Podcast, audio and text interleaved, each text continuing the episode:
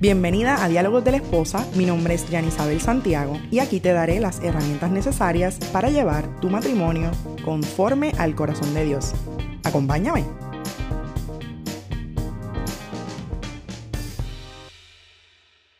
Cuando tú hablas, destruye o bendices. ¿Sabías que la lengua, o sea, las palabras que salen de tu boca tienen el poder de bendecir o destruir a tu esposo? Sí, amiga, la lengua es muy poderosa y si no estabas consciente del poder de tu lengua en tu matrimonio, quédate escuchando este episodio.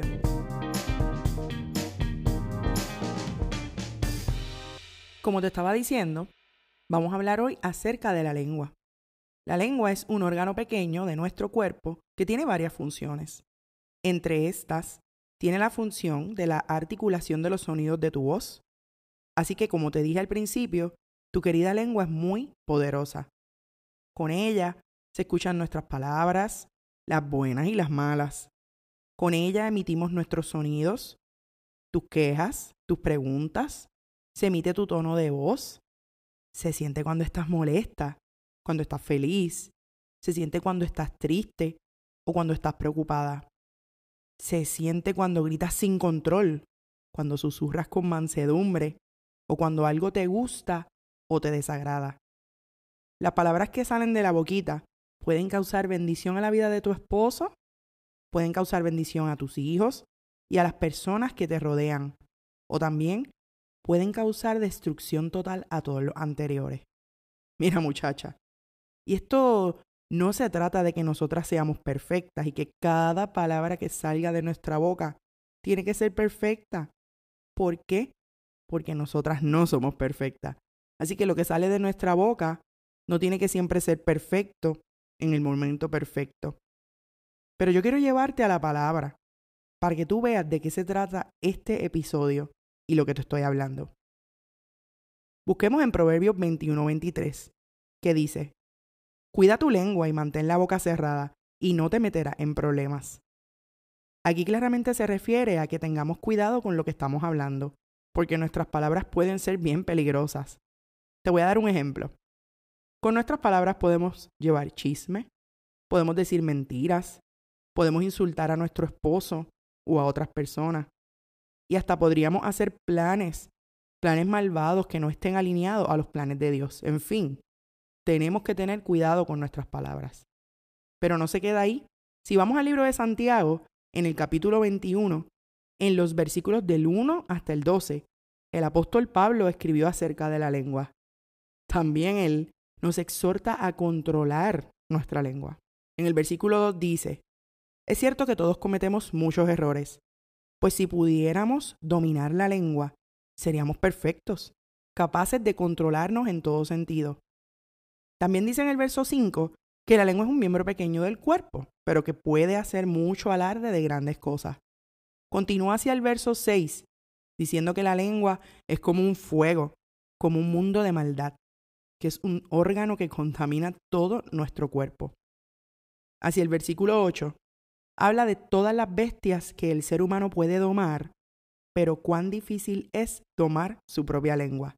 En el verso 9, dice que con la lengua bendecimos a Dios o maldecimos a las personas. Y cierra con los versos 11 y 12 diciendo que de una misma fuente no pueden salir dos aguas. Agua dulce y salada de una misma fuente no pueden salir. Entonces, nuestra lengua no debe bendecir y destruir a la misma vez.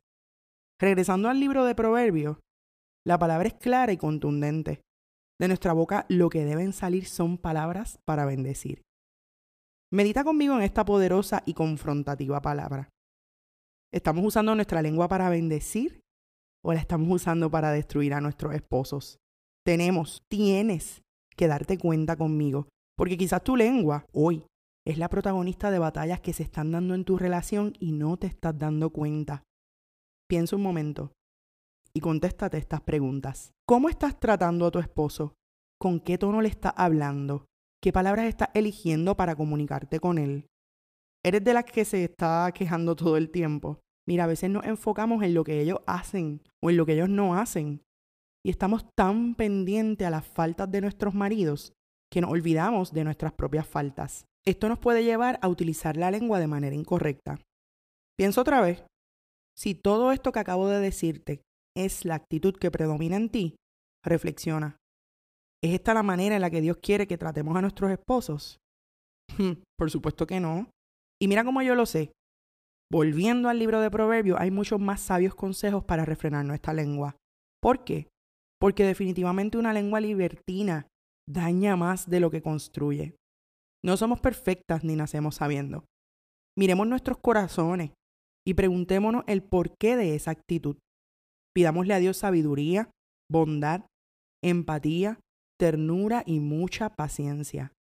De la manera en que nosotros hablamos dependen nuestros días, chica. A veces tú piensas que no, pero de las palabras que salen de tu boca es que tu día se va a llevar a cabo. Yo recuerdo que hace una semana estuve hablando de este tema en mis redes sociales. Escribí una publicación que la llamé Esposa, cuida tu lengua. Y la traigo ahora porque me resulta ser un consejo o sugerencia bien relevante en este tiempo. Esposa, escúchame, cuide esa lengua. ¿Y qué es eso de cuidar la lengua? Si vemos otra vez en Proverbios, capítulo 10, versículo 19 dice, el que mucho habla, mucho yerra, el que es sabio, refrena su lengua. Yo, Jan Isabel, quiere ser una esposa sabia, así que refrenar mi lengua es una de las cosas que tengo que hacer. En muchas ocasiones el hablar mucho nos conduce a cometer errores. Tenemos que ser prudentes al hablar. Todas las que hablan mucho como yo podrán pensar que no hay nada malo en hablar mucho, que quizás eso es porque somos las más comunicativas. Pero tú sabes qué?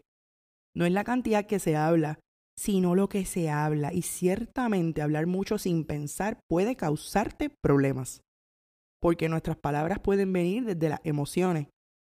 Y poniéndote de ejemplo como el enojo, como la tristeza y como el miedo. Y créeme que es palabras que vienen que provienen desde esas tres emociones que te doy como ejemplo, casi nunca son palabras buenas. También en la palabra de Dios podemos ver el significado de la palabra prudencia.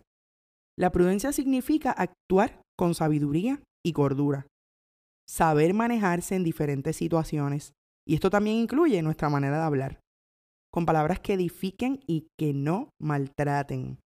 En otro versículo en Proverbios 12:14 dice, las palabras sabias producen muchos beneficios y el arduo trabajo trae recompensas. Esto quiere decir que nuestras palabras son importantes.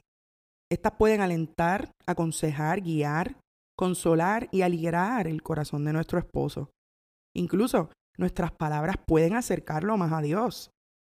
Pero esto se da si las palabras son buenas. Si son todo lo contrario, créeme que pueden alejarlo a Él de Dios y a ti misma también pueden alejarte de Dios. Ser sabia al hablar traerá buenas recompensas de parte de Dios hacia ti y hacia tu matrimonio. Mira, yo no te estoy hablando de todo esto simplemente en teoría, ¿sabes? Si te lo hablo, si te hablo del poder de tu lengua, te lo hablo también desde mi experiencia. Te cuento un poquito que yo soy tan y tan habladora. Bueno, eso ya lo sabes. Pero te doy mi ejemplo porque muchas veces mis emociones dominan mi lengua y no precisamente siempre lo hacen para decir palabras tiernas o para bendecir. Por supuesto que las palabras tiernas, palabras de amor, de apoyo y de afirmación salen de mi boca hacia mi marido. Pero también han salido palabras negativas, palabras feas, palabras que no van acorde a lo que yo como esposa le debo decir a él. ¿Y cómo lo filtro? ¿De qué manera yo lo sé? Pues lo sé a través de la palabra de Dios y de su dirección. ¿Y resulta? Pues claro que resulta. Tiene excelentes resultados. El eco de las palabras tiernas, de las palabras que bendicen, definitivamente mejoran mi matrimonio. Hacen que mi esposo se sienta y actúe mejor. Hacen que yo misma me sienta mejor. Definitivamente. Nuestras palabras pueden hacer eco eternamente en nuestro esposo. Y eso pasa con las palabras tiernas, pero también lamentablemente pasa con las palabras de mal. ¿Tú quieres que el eco en tu esposo sea de tus palabras tiernas o de tus palabras maltratantes e hirientes? Hay palabras que hacen daño y tenemos que pensar antes de hablar. Nuestra frustración, nuestro cansancio, nuestro enojo no pueden dominar nuestra lengua. Ahora te pregunto, ¿quieres ser una mejor esposa? Porque yo también quiero serlo. Así que te invito a que estemos atentas a que estemos pendientes de lo que el Señor tiene para decirnos. Reflexionemos en estos proverbios y las cartas del apóstol Pablo que te acabo de leer. Cuida el poder de tu lengua. Puede ser un bálsamo para tu matrimonio o una navaja filosa en contra de ustedes. Así que, como leí en una, en una cita de Nancy DeMoss, ponle un regulador a tu lengua para que puedas detectar cuando está hablando lo que no debe. Que el poder de tu lengua sea para bendecir y no para destruir. Espero que se haya despertado en ti un deseo incesante de ser sabia a través de tus palabras y que esto bendiga tu vida, la de tu casa y la de tu matrimonio. Gracias una vez más por escucharme y te espero en el próximo episodio de Diálogos de la Esposa, un podcast con propósito. Si hay algún tema del cual quieres que hable por aquí, te invito a que me escribas a través del DM en Instagram o por email a dialogosdelesposa.gmail.com para mantenerte conectada conmigo. Puedes conseguirme en mis cuentas de Facebook e Instagram como arroba diálogos la esposa. Si te gusta leer como a mí, te invito a que pases por mi blog, que lo encuentras a través de www.dialogosdelesposa.home.blog. Si encuentras que este podcast puede ser de bendición a otras esposas y futuras esposas, compártelo en tus redes sociales y no olvides taguearme. Tampoco olvides dejarme tu reseña si me estás escuchando en iTunes para que este proyecto pueda continuar. Gracias nuevamente por prestarme tu tiempo y escucharme. Me despido por hoy y te espero la próxima semana en Diálogos de la Esposa, un podcast con propósito.